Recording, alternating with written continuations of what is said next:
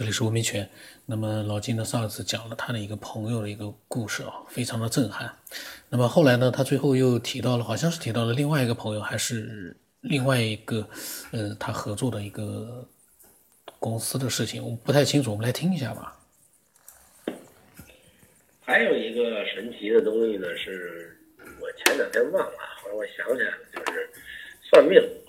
我这长到这半辈子吧，被人家算命的这个几率特别高，老是有人找我算命，不是我找他算，是他看见我就非得让我算不可。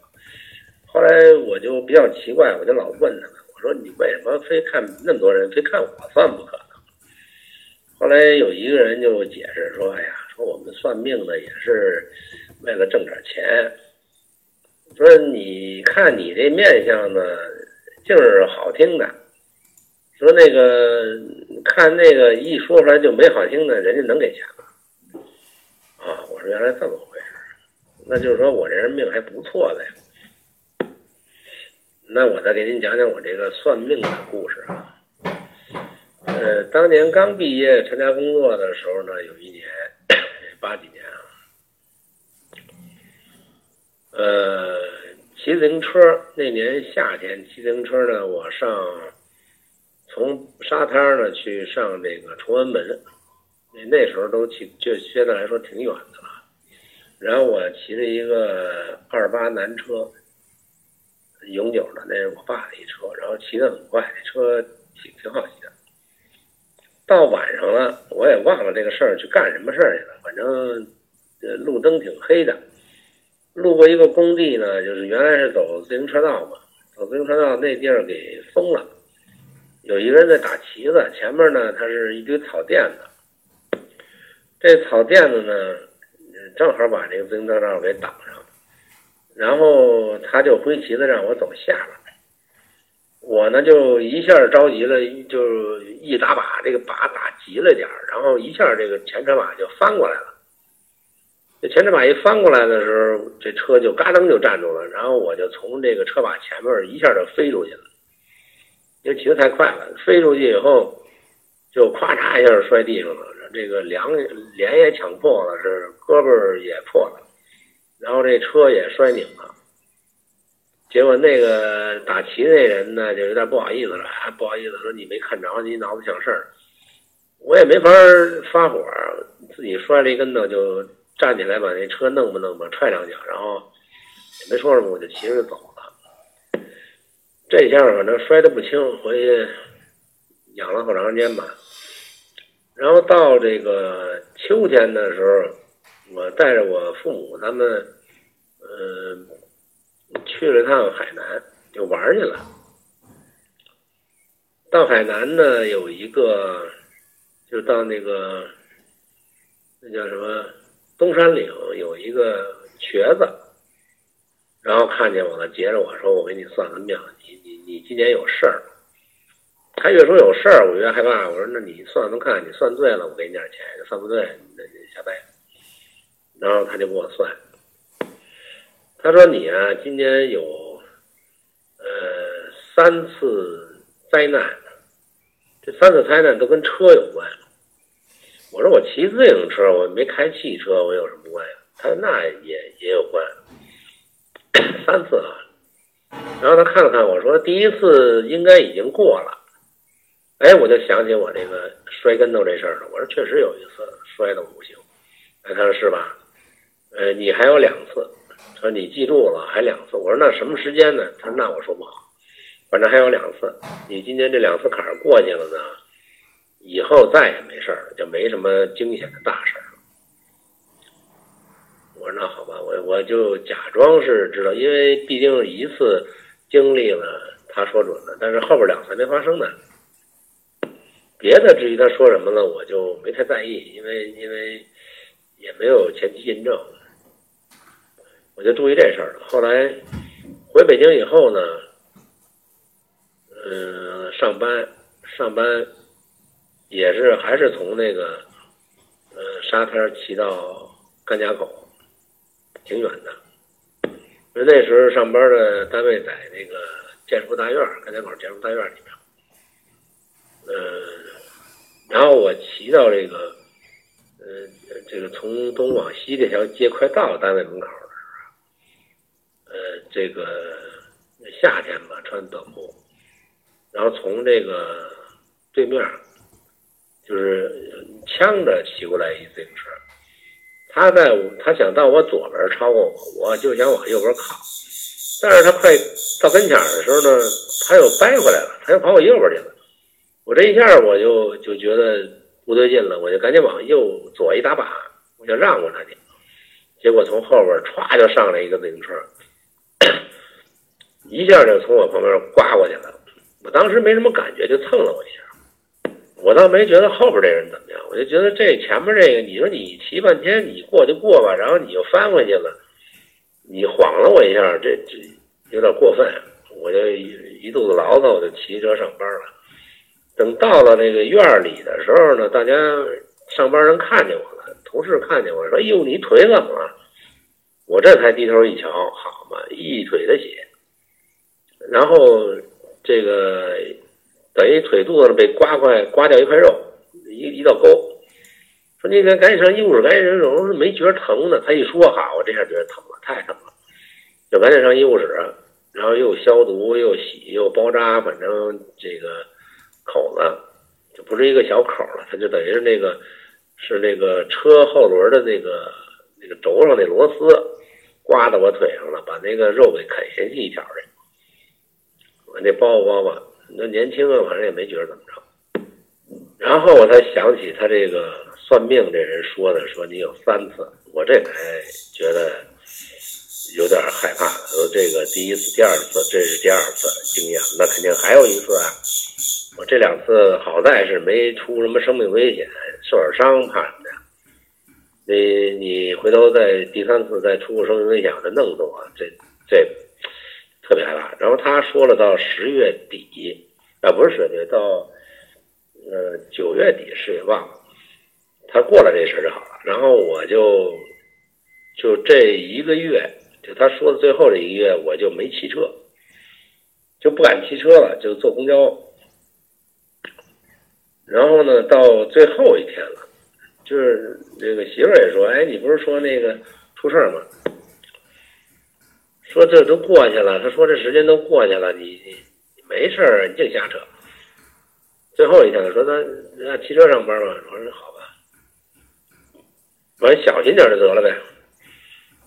然后我俩就骑车走到这个，呃。”那叫什么？百万庄嘛，不是百万庄，反正那个就是，呃，西直门那块那个路口，然后红绿灯红绿灯那个就就停了，然后我们就一只腿架着，一只这个等红绿灯，停在那儿。这时候就突然听到身后头有一个小伙子喊：“哎，我让开，让开，让开！”然后我就一回头。还没等看清楚呢，然后就我就飞起来了，就是，呃，那个小伙子骑了个跑车，就带线闸的跑车，他一捏闸，他属于那种就是骑特快的，跟你歘一闸特帅那种的，然后一捏闸那闸断了，闸线灯就断了，然后他就没刹住，整个是铲到我那车轱辘底下去了，然后一下就把我铲起来了。日一下就飞起来了，然后就咣当就砸在车上了，然后他也摔倒了。摔倒以后，他赶紧爬起来说：“哎呦呦，对不起，对不起，哥们儿，说太对不起了，我这这插线断了，你给我解开。”然后我媳妇站旁边就乐开了，就嘎就乐，然后他给乐懵了，然后我也乐了，我说：“我说那个，因为我没受伤，摔一下，但是哪儿也没受伤，也没破。”哎，我就看他，我说谢谢你，谢谢你啊！我说对不起，那个那个惊着你了啊。然后那小伙子就傻了，就愣在那儿了，说：“哎，说我撞了您了，您怎么还跟我说对不起啊？”我说：“你不懂，你不知道，你走吧，没事儿。”我说：“你走吧，嗯，什么事儿也没有啊。”我真的谢谢你，因为我当时心里是，我肯定得受伤或者命没了，闹了半天，最后这一下就缠起来摔一跟头，这。太便宜了，所以呢，我就我就谢谢他，就是就是幸亏是你撞的，要是车撞的，我不是我不瞎了吗？对不对？所以我也没追究他什么，我只是跟他道歉，然后他就特特懵登的就推着车就走了。然后回去我跟我媳妇说，我说这今年这坎儿算过去了，啊，没问题，这三次没了。哎，果然是从这以后就什么事儿也没有了，就再没出现过这种这种情况。那么你说这个这个事儿呢？说世界上是，假如人家没有给我算这个命，我肯定也不会想到这是命里注定的事儿。但是人家说完了这个事儿呢，我认为这就是命里注定的。那么有没有破解之术呢？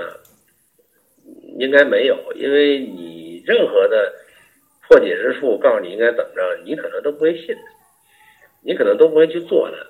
所以呢，就包括就是说，呃，我坐了一个月的公交，到最后一天骑了一下自行车，还是栽在这上头了。所以一切都可能是命里注定，就是不会不会有什么说你有能力去改变这个，除非高人你听高人的，你听不听可能还是回事儿。嗯，后来还有好几个给我看相的，包括白马寺的。唐山的这个黄鹤楼的这些我去过地方，好多我看相，后来全应验了，就是百分之百的灵。当然我也给给人家钱了，但是后来我就不想说这些事儿，因为这些事儿，嗯，都应验，人说都对，多少年以后印证的人全说对了，没错，很神奇。尤其唐山那个那一个大姐，就是我从办公楼里头出来。结果他从办公楼门口那个自动门那儿走，我们俩撞一满怀，然后他就给我算，哎，算的都特对。我说我这么多年算命，我给你算差不多。他说你不不，你别都信，我不要钱，我就是看你有缘分，撞上了。结果算的我是目瞪口呆啊。然后我就信他了，我说后来留了个电话，我说以后咱们联系吧。后来他也没联系。那至于说他算的什么准呢，我就不好意思再说了，就不不讲这事儿了。反正是有这么些经历，这些经历呢，都印证一个事儿，就是你以为你世界上都是偶然，其实呢，所有的事儿都是必然。既然人家能读出你的必然，那你一定是有轨迹的，一定人家可以读出你的轨迹来。所以我说，为什么我我说我们都是一个演员在演预定的剧本就从这些东西都能看得出来，它是必然要发生的。就像说说你偶然被车撞了，说假如那个车晚到一秒钟，或者说你提前一秒钟过去了，你都撞不上，这个概率太低了。所以我们不理解，认为那就是一个偶然现象。比如说，你下班你晚出来会儿，或者你早出来会儿，你都能把这个事儿错过去。